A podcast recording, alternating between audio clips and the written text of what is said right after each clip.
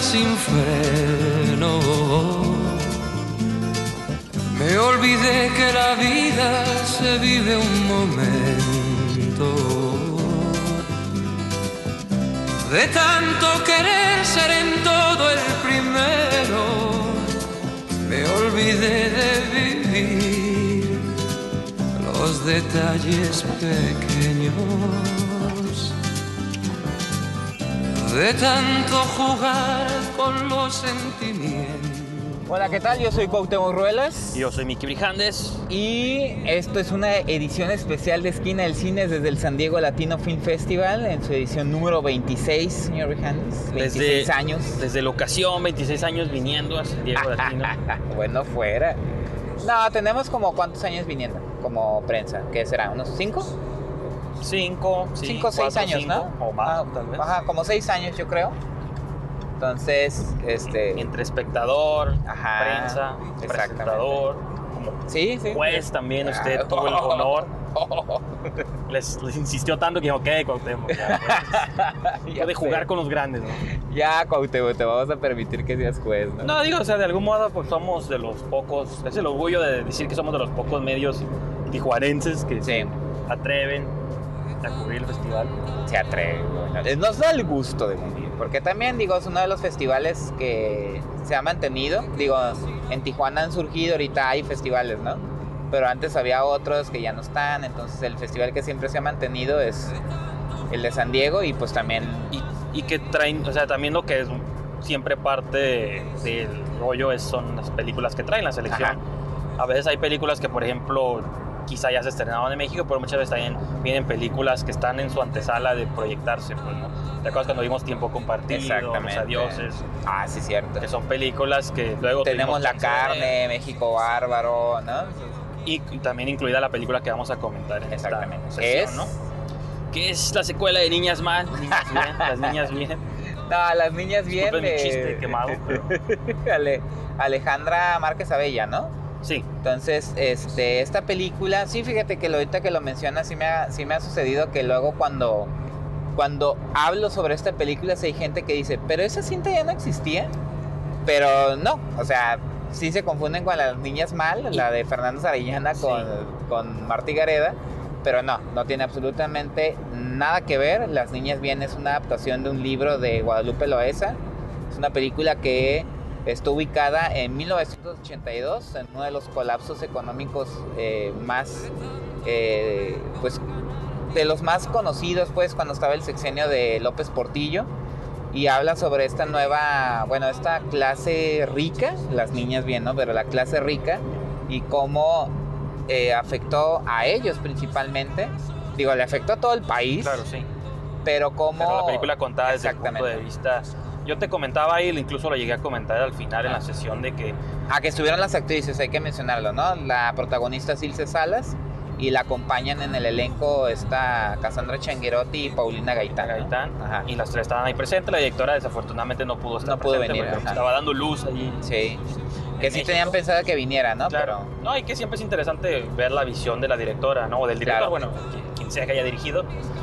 Y en particular esta película, yo comentaba ahí en la sesión de preguntas y respuestas que encuentro unos muchos paralelos con Roma. Yo sé que son muy distintas, son diferentes tipos de crisis, pero creo que las dos deconstruyen a la familia. Una es una clase alta, una clase media, una Sí. desde el punto de vista, así que de la chacha, por así decirlo. es, este, Ah, qué fino, señor la chacha, Ricandes. perdón, disculpen. Creo que de los insultos que ha recibido la película es de los más Es light. de, es de los más light. Más- más light. Digamos que de la... La, La ayuda. Ajá, la muchacha del... De, sí, del servicio, por así Servicio, decirlo, ¿verdad? ya, tú le quieres acomodar. La correctez política, lo siento. Pero... Y esta película Ajá, está bien desde el punto de vista de una mujer pues que está a la mitad de todo eso. Y de hecho me gustó mucho un comentario que hizo eh, Cassandra en la, en la misma sesión de preguntas. Porque dice que aunque uno pensaría que las dos mujeres que protagonizan las respectivas películas, que en aquel caso era el personaje de Yalitza Claro. y aquí el personaje de Ilse, aunque sí son de unas clases económicas súper distintas, Sí. Estás hablando de dos mujeres que están como pasajeros, pues, en las vidas, en sus hombres, en las familias que atienden, y cómo se puede representar la violencia de du- diferentes aspectos. Entonces, digo, este es como mi comentario inicial también de la película, Sí. pues, de que me gusta mucho, o de los elementos que me gustaron, porque hubo otros que no tanto, evitamos entrar en detalle, Claro. son como esos paralelos, pues, y que ahorita se está entrando a un cine mexicano que empieza a cuestionarse, ahora sí que la idea de esta familia integral, o lo que todos siempre se nos vendió por siglos en Claro. Televisa y todas las cosas, Sí, yo resulta creo- que las creo- familias no eran tan... Sí, yo creo que esa es la parte más destacada de la, de la cinta, este, cómo muestra esa parte de, de, de las familias, incluso del papel que juega la mujer en una sociedad, que como también lo dicen, lo dijo Ilse, Ilse Salas, eh, que se supone que son vistas desde a, a partir de los ojos de mujeres Claro. de clases altas, pero que no tienen poder. Sí, o sea, es como ese engaño, ¿no? Esa, esa sumisión que tienen. Hay una escena muy, muy fuerte en la película, es casi al principio, ¿no? Donde ya se percibe este colapso, donde y el personaje Ilse Salas pregunta, pero ¿a qué se refieren? Y dicen, deja, deja que los... Deja que los hombres hablen. Claro. Entonces, ese es un tipo de violencia este, velado, ¿no? Hacia la mujer y que la película lo trata de manera sutil y creo que vuelvo otra vez como, o como decimos que- en el lugar, caemos Sí, en, la- en el cliché, ¿no? De estos vasos comunicantes con... Con Roma, Con sí, porque de algún modo este, Yalitza no es víctima directa de una violencia física, Ujú. o sea, pero tiene otras violencias también de género. ¿Se acuerdan cuando conoce al chavo este que luego la abandona embarazada? Fermín. Y luego la violencia de la que ella es testigo, que está ocurriendo en las calles. O sea, en sí uno puede decir a ella no le pasa nada, pero alrededor están pasando cosas. Claro. Creo que el personaje Sofía de Ilse también es lo mismo. En sí a ella no le está pasando nada, pero le está pasando todo, pues, Sí, ¿no? y, y lo, y lo padre de la película es que, eh, de entrada digo, la manera en la que recrea la... Que bueno, como especie de sinopsis Ajá. no comentamos, o sea, es lo que tú comentaste de la crisis, pero sin entrar a rollos políticos y nada, Ah, sí, simplemente sí, sí, del punto totalmente. de vista de una mujer casada, que es Sofía de la Garza, me parece, o de, Gar- Sí. o De Garay. de Garay, Sofía perdón. de Garay. Sofía de Garay, pues es pues es casi una observación, una- incluso en ese aspecto lo veo como es como una contemplación sobre cómo ella vive esta crisis com- y sobre todo que le está pegando a la familia de ella muy Sí. en específico, porque las familias alrededor, que son la familia de Paulina Gaitán y la De familia Cassandra de Cassandra, Chagrotti. pues están como en otras estabilidades con otros asuntos. No, y curioso que lo menciones, digo, estos tres personajes, digo, todo lo vemos a través de los ojos del personaje de Sofía,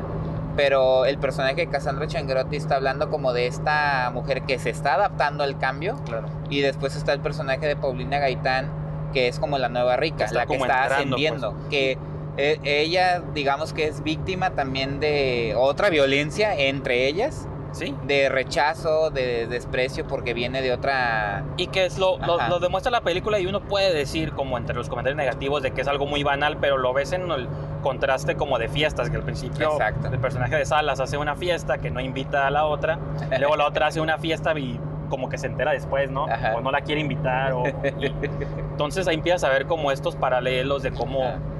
Y sí, digo, la película, digo, uno de los mis pequeños o mis pocos negativos es eso, pues de que entrada te pide conectar con gente pues que está a un nivel Sí. de que dices, bueno, porque tiene que tener mi empatía a esta persona, ¿no? Ajá. Y también a veces yo también comentaba que la siento como una especie de sube y baja, así como siento que tiene escenas muy buenas. También siento otras que digo, bueno, ¿y esto, esto a dónde va, no? ¿A dónde va? Pero Exacto. no sé, también tú qué quieras comentar. No, pues a mí, digo, a mí sí me gustó en general. Creo que lo que sí entendí lo que estaba tratando de hacer la directora con los personajes, de llevarnos así como por estos momentos, o sea, los momentos, como tú dices, po- podrían parecer banales, pero es precisamente dentro de su banalidad el impacto que tiene, o sea, cómo esas, esas cosas que parecieran no ser importantes están afectando en la vida de ellas. Y luego ahora lo otro que mencionas, de que sí, tal vez la película no es política. Eh, Hay ah, como bien, menciones, pero hay menciones, hay este... Que Roma eh, también lo hace mucho. Ajá, ¿te acuerdas que hay noticias en off, este, vemos una, eh, una transmisión en televisión sobre el discurso que hace López Portillo Claro. cuando ya pues, se lo está cargando el payaso al país. Sí, sí, sí.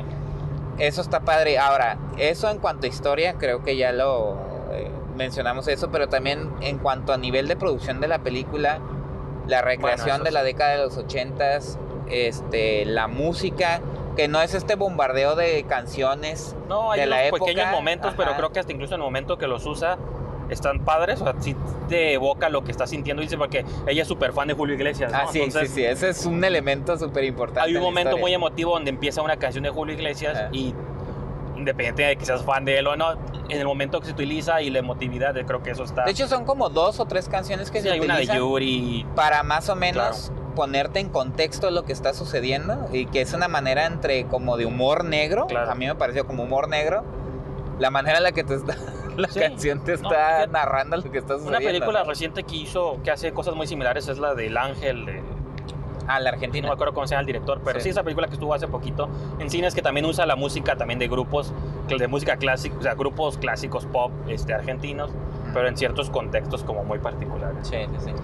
Y te digo, eso, eso se me hizo muy, muy bien. Ahora, la, la cosa es, eh, pues, eh, bueno, eso ya es mera especulación, uno nunca sabe, pero la película se va a estrenar próximamente Claro. ya de manera comercial. ¿Cómo Este, le vaya a ir, no? cómo le vaya a ir, porque de repente, como tú dices, hubo gente que mencionó que la están vendiendo como comedia, Sí, el Sí póster. tiene o sea, humor, vean el pero póster no y el es póster están las cuatro chavas riéndose. como riéndose, ajá. y se llama Las Niñas Bien, que otra vez puedes pensar en las niñas mal. Y como estas cosas, y ves a las actrices, ah, pues es- seguramente es una Sí. comedia de enredos. Obviamente esta película creo que no está al nivel de mercadotecnia al que empujaron Roma, porque Netflix la metió por Sí. todos lados, hasta Sí, nuestros sí, sueños, ahí casi no, no la instalaron como Inception, pero creo que esta película puede sufrir un poquito de algo similar de que la gente la vaya a ver creyendo que es otra cosa. ¿Qué, ¿Qué es eso? ¿Por qué no pasa nada? ¿O por qué todo Yo, tiempo- yo creo que aquí lo importante es que la gente, y eso es como, ahora sí que nuestra labor como críticos, Pues sí, eso es lo que... este, es, tengan, eh, estén abiertos, o sea, no tengan expectativas falsas de la película, Claro. estén abiertos a lo que estén viendo, y, va- y, y de algún modo la cinta también este, representa algo de lo que la sociedad mexicana por muchas veces ha pasado, o sea, no es la única crisis que ha vivido México.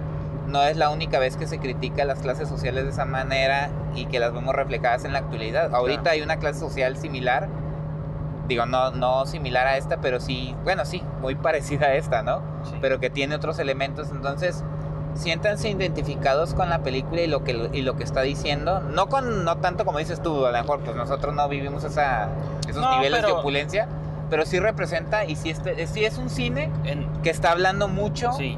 de la sociedad mexicana. Creo ajá. que eso es lo más importante. En el aspecto social lo entiendo por ese lado y simplemente si nos queremos limitar al aspecto como del cine, por así decirlo, Sí. yo también la conecto mucho con lo que hizo Natalia Beristain de Los Adioses, Ah. de que también le está dando voz a la figura femenina en un cine o en, en un- una sociedad que no está acostumbrada, que es por lo que se le alabó a Roma también, pues de que usualmente no vemos, porque la de Los Adioses también tenía esta situación de la mujer que vivía a la sombra del hombre y que Sí. él se llevaba todos los aplausos y El otro crédito. y ella era la que estaba allá atrás. Entonces, en una sociedad que es machista, o sea, que está comprobado, no le podemos comprobar todos, sí. que de pronto haya estas directoras que le están también queriendo, o sea, sin querer caer tampoco en la cursilería esta de Sí. empoderamiento y que las nuevas... O sea, es como de las cosas buenas que también están surgiendo Sí. de estas posibilidades, pues. Y, y que el cine mexicano se está respaldando mucho. eh, este cine que tiene una mezcla como entre lo comercial y lo intelectual. Viene Ah. mucho precisamente de cineastas eh, mujeres. Y esto no lo quiero decir. Y te digo, ahorita me acuerdo como John Landis, ¿no? sí. que no, no etiquetarlas. A fin de cuentas, Sí, y como lo dijo una vez Catalina Aguilar Mastreta, dijo, nosotros somos cineastas Y que hacemos cine. O sea, Sí. no nos etiqueten. Y creo que eso es lo más importante de esta película y de esto que está surgiendo Sí, yo sí- en estas nuevas realizadoras. Ajá, es que yo sí entiendo, o sea, como que yo siempre estoy como ambiguo en ese discurso, porque sí entiendo el que al fin y al cabo es cine y que se vea como tal, pero también sí entiendo este otro discurso claro.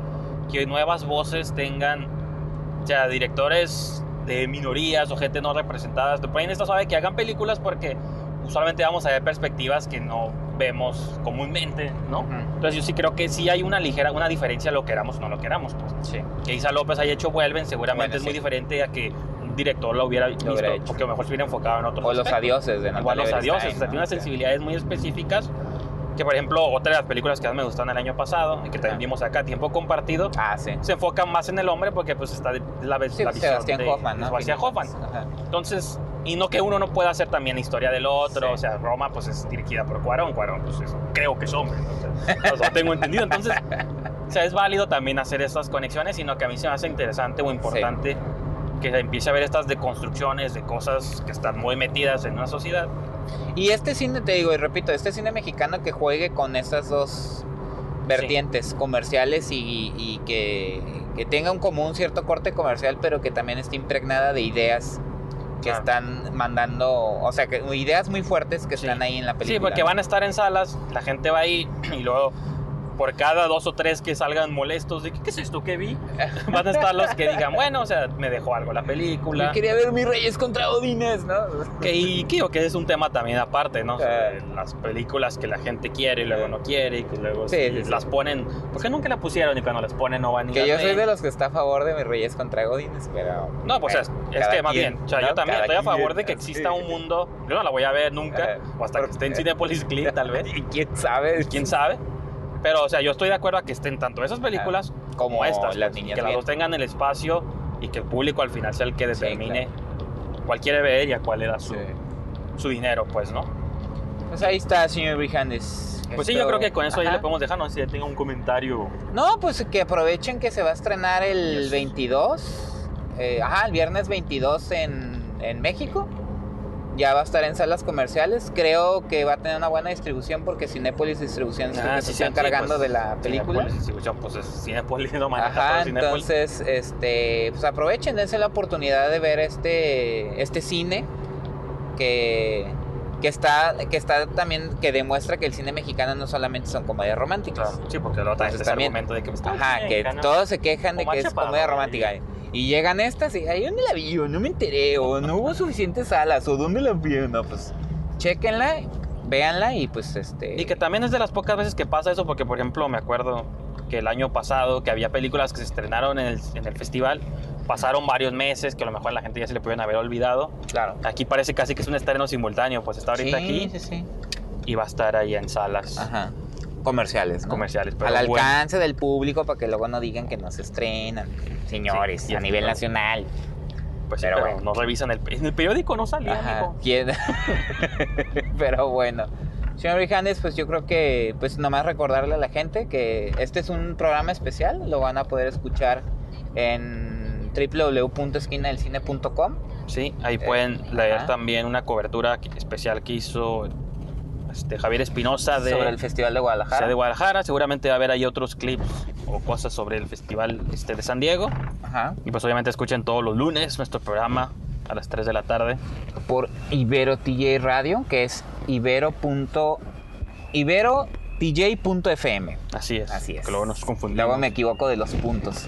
Sí, y es- pues también redes sociales, Instagram, Twitter y Facebook, Esquina del Cine, que ahí posteamos todo, ¿no? De hecho, ahí subiste unas fotillos, ¿no? Ahí. Sí, sí, sí, subí una de nosotros. No, no nos dejaron acercarnos a las chicas. Dijeron, no, no, jóvenes. este, nah, estaban muy buena onda, pero les tomamos ahí una fotito en la función de prensa, entonces ahí para que nos sigan también y nos den unos likes. Así es, entonces eso es en Instagram, Twitter y Facebook, Ajá. ¿no? Entonces, pues ahí es. les dejamos, jóvenes, y nos escuchamos para la próxima. Hasta luego.